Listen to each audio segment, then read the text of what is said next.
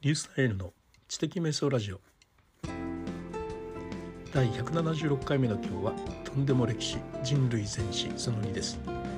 なぜスフィンクスはそこにあるのか。なぜストーンヘンジはそこにあるのか。そしてなぜサーペントマウントはそこにあるのか。その核心に迫っていきます。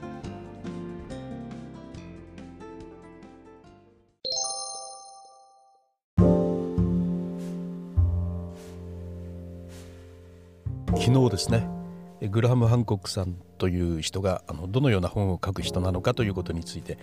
まあ、さらっとお話をしたんですがいわゆるとんでも歴史高等無形だと思われそうな歴史を詳細なデータとか資料とかを分析により納得いくような表し方をして見せてくれる人というような紹介をしました。そしてあの私が今25年も経って残っている3つのことについてのお話もしました。今日は最新刊である人類全史人類の前の歴史ですね。人類全史に今書かれている内容についてとても面白い内容があったんでご紹介したいと思います。それはアメリカはですね、まあ、定説では1万3000年ぐらい前にようやく人が入ってきたというような定説になっているわけですね。でこれが実はもっとものすごく古いんだということをこの本の中で証明されようとしているわけです。証拠がいろいろと今から語られるんですけれどもその一番最初に語られている物語としてオンタリオ州というところですね。北米の。オンタリオ州というところにあるサーペントマウンドが紹介されています。相当古い。3億年ぐらい前にできたクレーターですね。相当大きなクレーターの縁の丘陵地帯に、まあ、描かれたというかね土を盛られたというか400メートルぐらいある1メートルぐらいの高さで幅が23メートルぐらいの土塁。でこれがくねくねくねくねと400メートルぐらいですね蛇の形で盛られていて。そしてその先には大きく口を開けた蛇の頭。でそれがその先にある大きな卵の形をした円形の土塁ですね。これを飲み込もうとしているような図になっている、まあ、これは地面からは見えないわけでドローンなどで上空百数十メートルぐらいに行って初めてその全容が見えるというようなね、まあ、よくある誰に向けて書いた説的なね、え、ものなんですけれども。要はそのですね口を開けてあの向いてる方向が夏至の方を向いているはずだというふうに言うわけです。でこれを、まあ、の説をねあの月子を向いているわけですけども、まあ、その説をある方が唱えたら結構辛辣な批判が出るわけですね。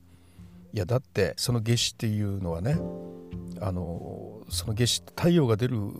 あの太陽が出る方向っていうのは、まあ、あの地球の採算によってだんだん変わっていくのであって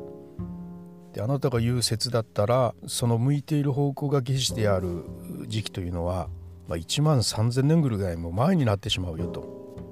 でこのサーペントマウンドが1万3,000年も前にできたと言えるのかいと。まあ、いくらなんでも数人ぐらいはおかしいと思うんじゃないのっていうような論文で反論をされたわけですね。まあ、数人どころかほぼ全員いやそんなはずはないと思うわけですだって1万3,000年頃にようやく前頃にようやくグループごとにね少人数のような感じでちょこちょこと入ってきたと言われているわけですから。そして当時の定説ですね。1990年代までの定説ではそのサーペントマウンドは2,000年ぐらい前に作られたんだというのがもう、えー、みんなの前提としてあったんですね。だから2,000年前にはその論文を書いたあなたが言うようなその夏至の太陽はここは沈まないよというような話だったんです。まあ、ところがですねあのいやいや実際は1万3,000年ぐらい前に作られたんじゃないのというような話になってくるんですが、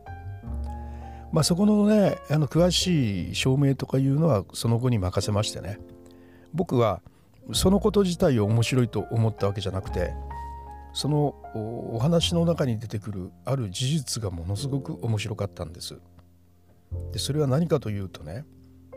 その蛇が大きく顎を上げている先に飲み込もうとしているような大きな大きな土塁円形の土塁に囲まれた地形地形というかもうね直径何十メートルもあるものわけですからね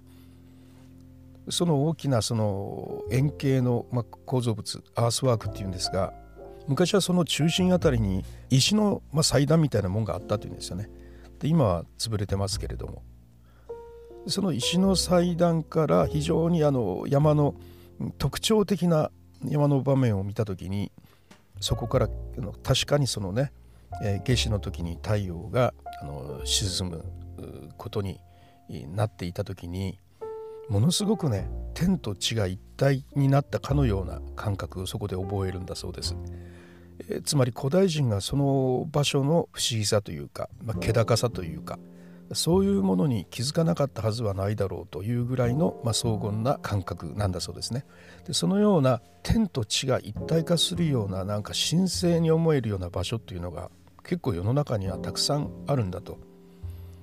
でそれはあるものとあるものを結んだその先に春分と秋分の日に太陽が沈む場所だとかあるものの向いている方向が真東だとか、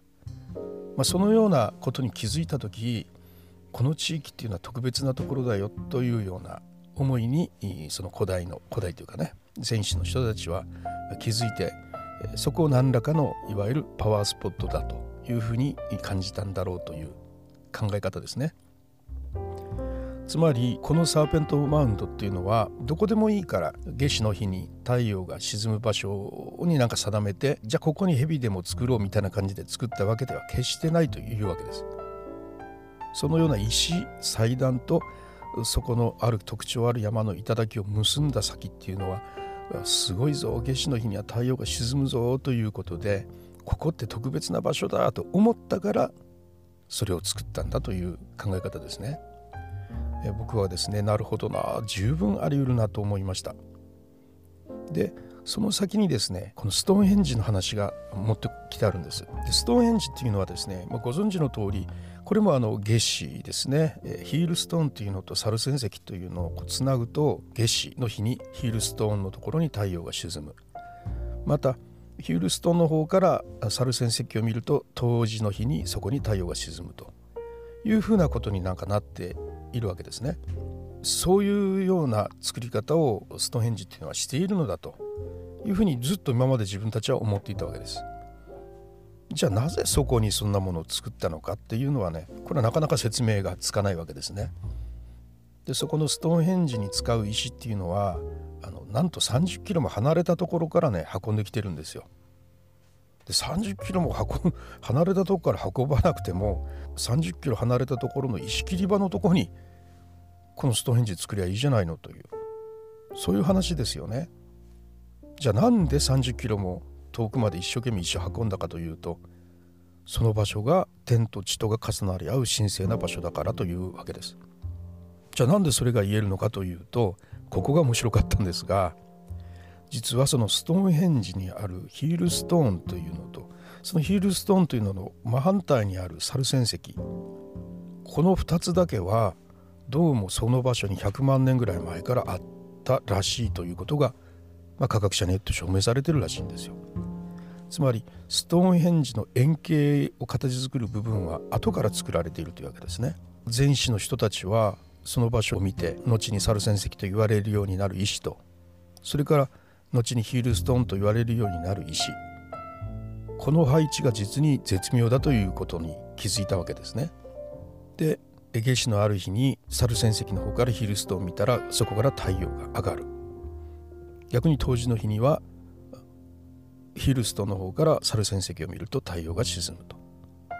ここは特別な場所だというパワースポットだというふうに思ったからそこに30キロも離れたところから持ってきて形作ったというわけですね。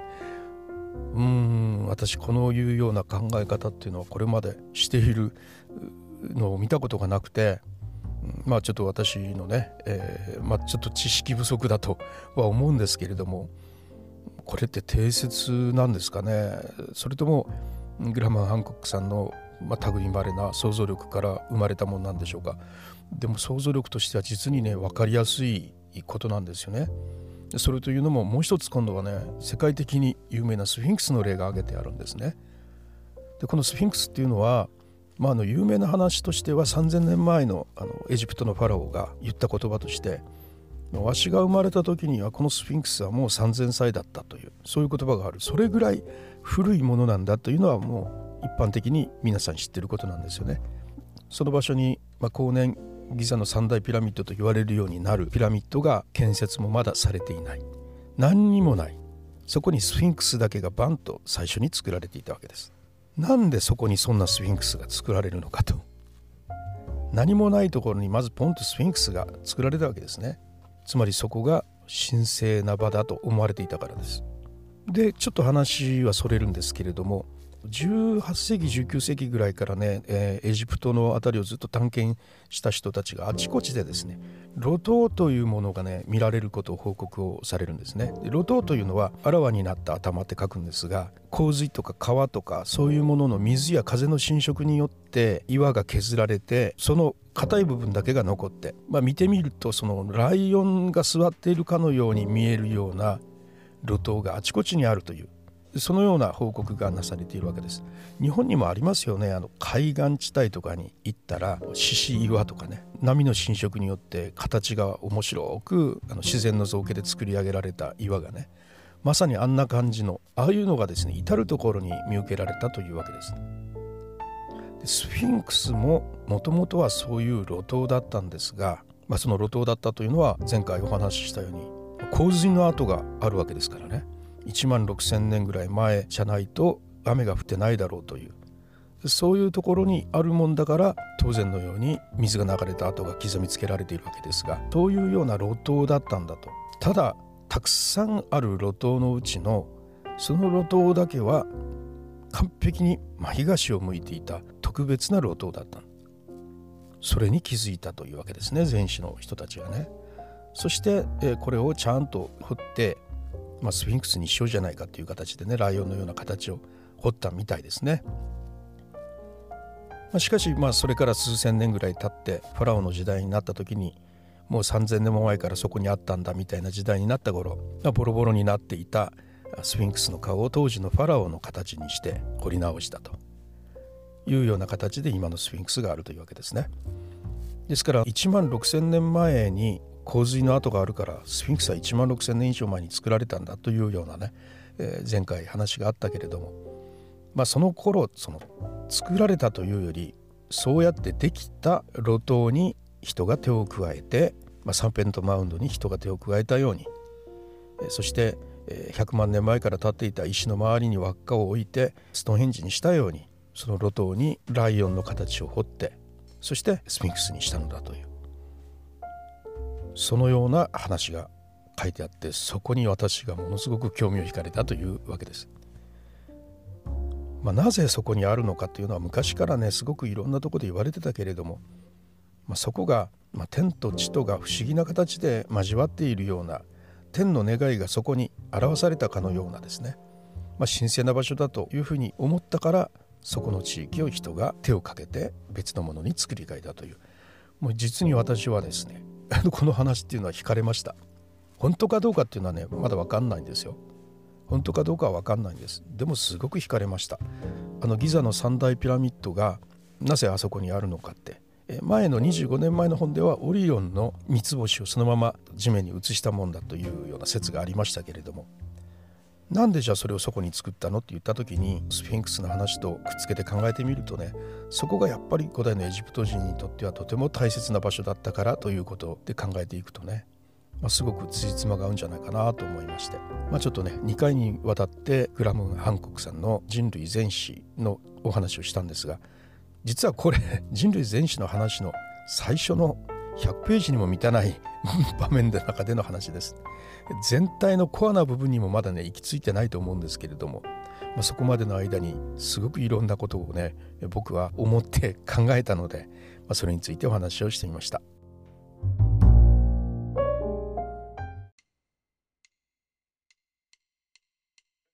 はい、いかがだったでしょうか？新年の最初の書評的な話ですね。後ですね、こんなの本を読んで面白かったところについてちょこちょこと話をしていきたいというふうに思ってますので、まあ、こんな本について話してくれというのがあったら、ぜひ、あの、ツイッター等でお返事いただければ、それについてお話をしたいなというふうに思っているところです。それではまた、リュウサイでした。